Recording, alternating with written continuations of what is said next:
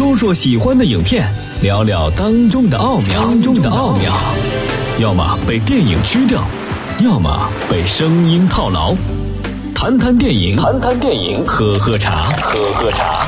八九八，谈谈电影。这里是电影八九八潇湘电影广播，我是刘恰。您正在收听的是八九八谈谈电影，欢迎收听。今天恰哥要和您谈的是由刘震云原著、冯小刚导演的影片《一九四二》。一九四二年发生过什么？宋美龄访美，斯大林格勒战役，甘地绝食，丘吉尔感冒。世界很大。大家只能关注到这些名人的大事儿、小事儿，而当时多数人不知道，甚至啊想忽略掉的一件事实，就是在中原大地上正在上演着灾难性的一幕——饥荒。民以食为天，吃是人类最基本的生存需求。当大批的人无法解决温饱的时候，灾难便由此爆发。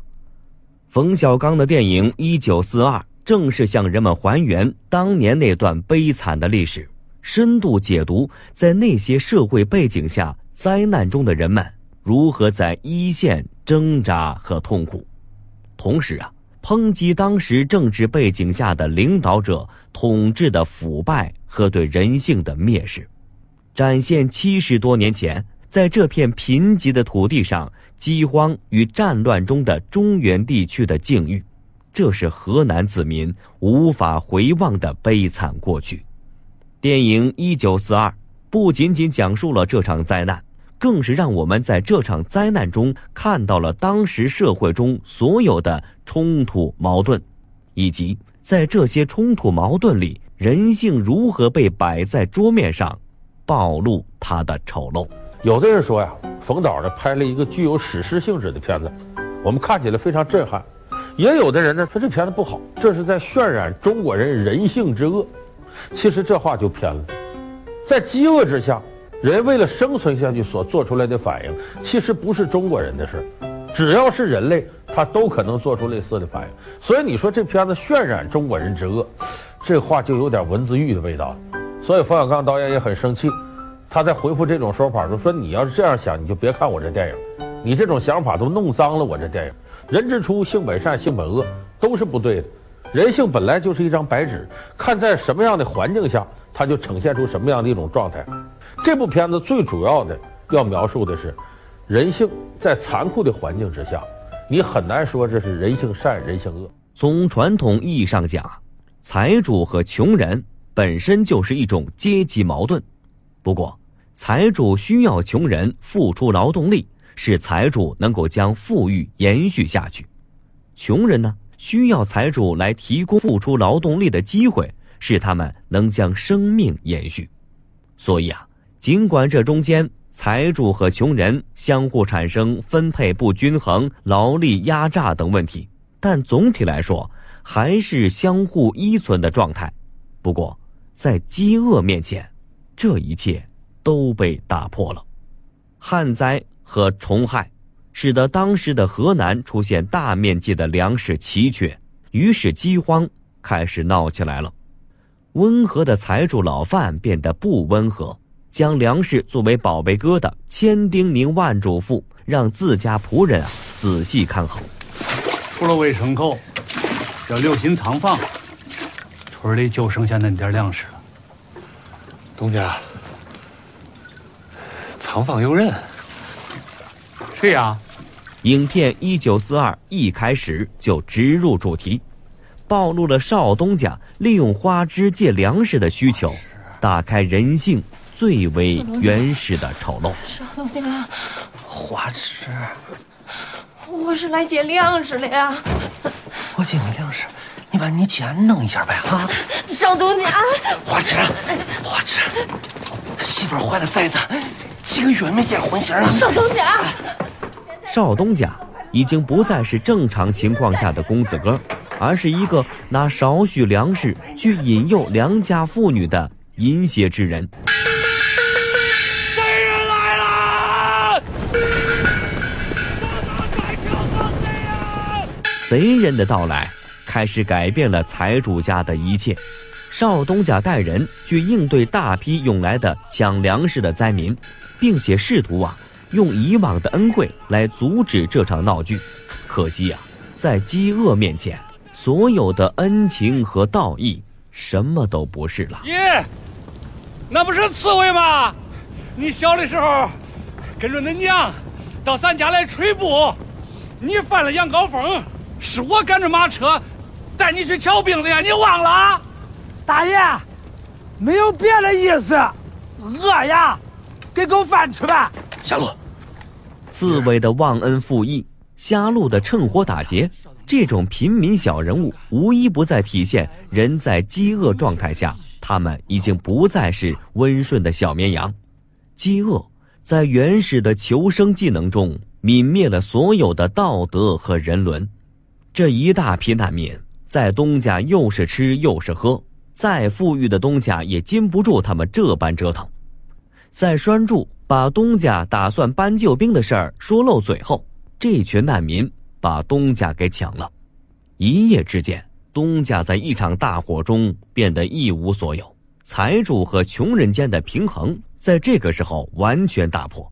这场混战毁掉了财主老范家，毁掉了农民，毁掉了数百年延续下来的财主和穷人间相互依存的关系。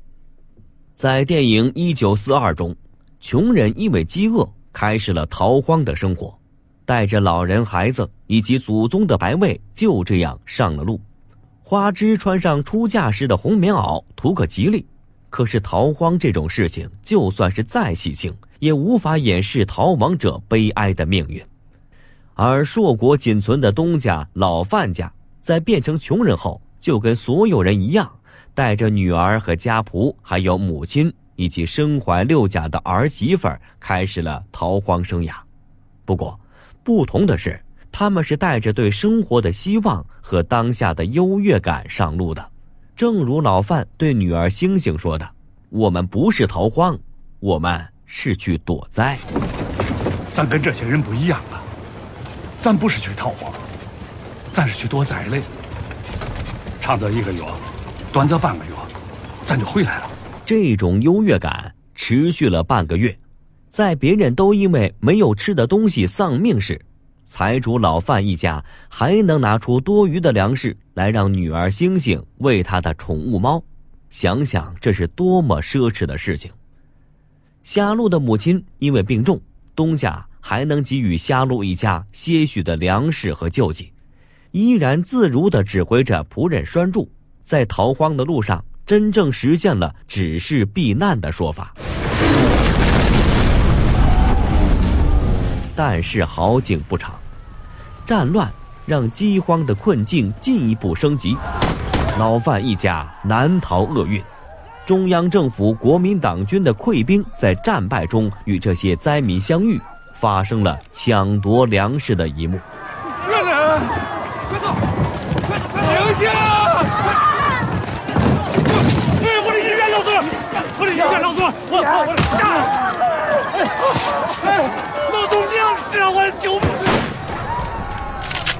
走开！加上日本军队的不停轰炸，没人分得清谁是兵谁是民，谁活着谁死了，谁有粮食谁没粮食。于是啊，在这样的境遇下。电影《一九四二》的财主老范仅存的那点优越感，就像硝烟一样被风吹散。老范一家人现在像求助于他们的佃户一样，像他们的同村人一样，像每一位从饥荒中逃难的灾民一样。哎，不对，应该说他们已经变成了灾民。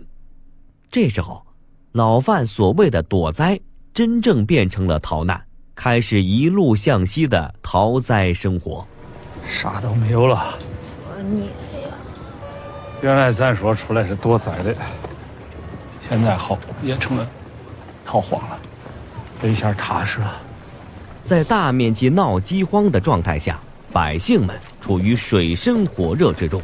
而这个时候呢，除了天灾给人们带来的苦难折磨外，国民党领导的中央政府在其中的冷漠让人愤怒。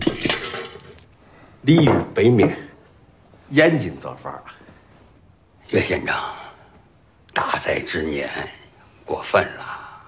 李主席，全县七十二大户，悉数被抢。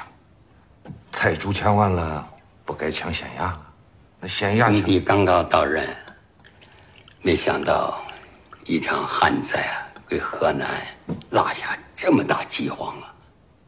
全省受灾，国库亏空，裴济一到河南，也跳进了水火。全省受灾，主席你也都看到了。但是灾情最严重的是俺们燕京呐。王主席在拨救济粮的时候，命尽高悬。岳县长在财主一家被抢之后，担心县衙面临同样的命运，希望上面的人能够解决问题，拨救济粮。于是，在大灾之年，给领导设宴，吃严金做法的鲤鱼背面。可是，这位河南省政府主席李培基没让岳县长把话说完。便直接挑明自己来筹措军粮的事儿。岳县长，我来不是发救济粮。那主席你来是？马上要打仗了，我来筹措军粮。救济不成，反被割肉，这不是岳县长的遭遇，这是当下百姓们所遭遇的不幸写照。Mr. White? Yes, sir. you have become famous. 电影《一九四二》里，行政院秘书长张立生对美国《时代周刊》的记者白修德说：“饿死人是天灾，人祸是战争，只有消灭日本人才能够结束这场悲剧。”他的话代表了国民政府的态度，一切以战争为重，饥荒就让它自生自灭吧。这里是八九八谈谈电影，我是刘夏。广告之后，咱们继续谈谈电影《一九四二》。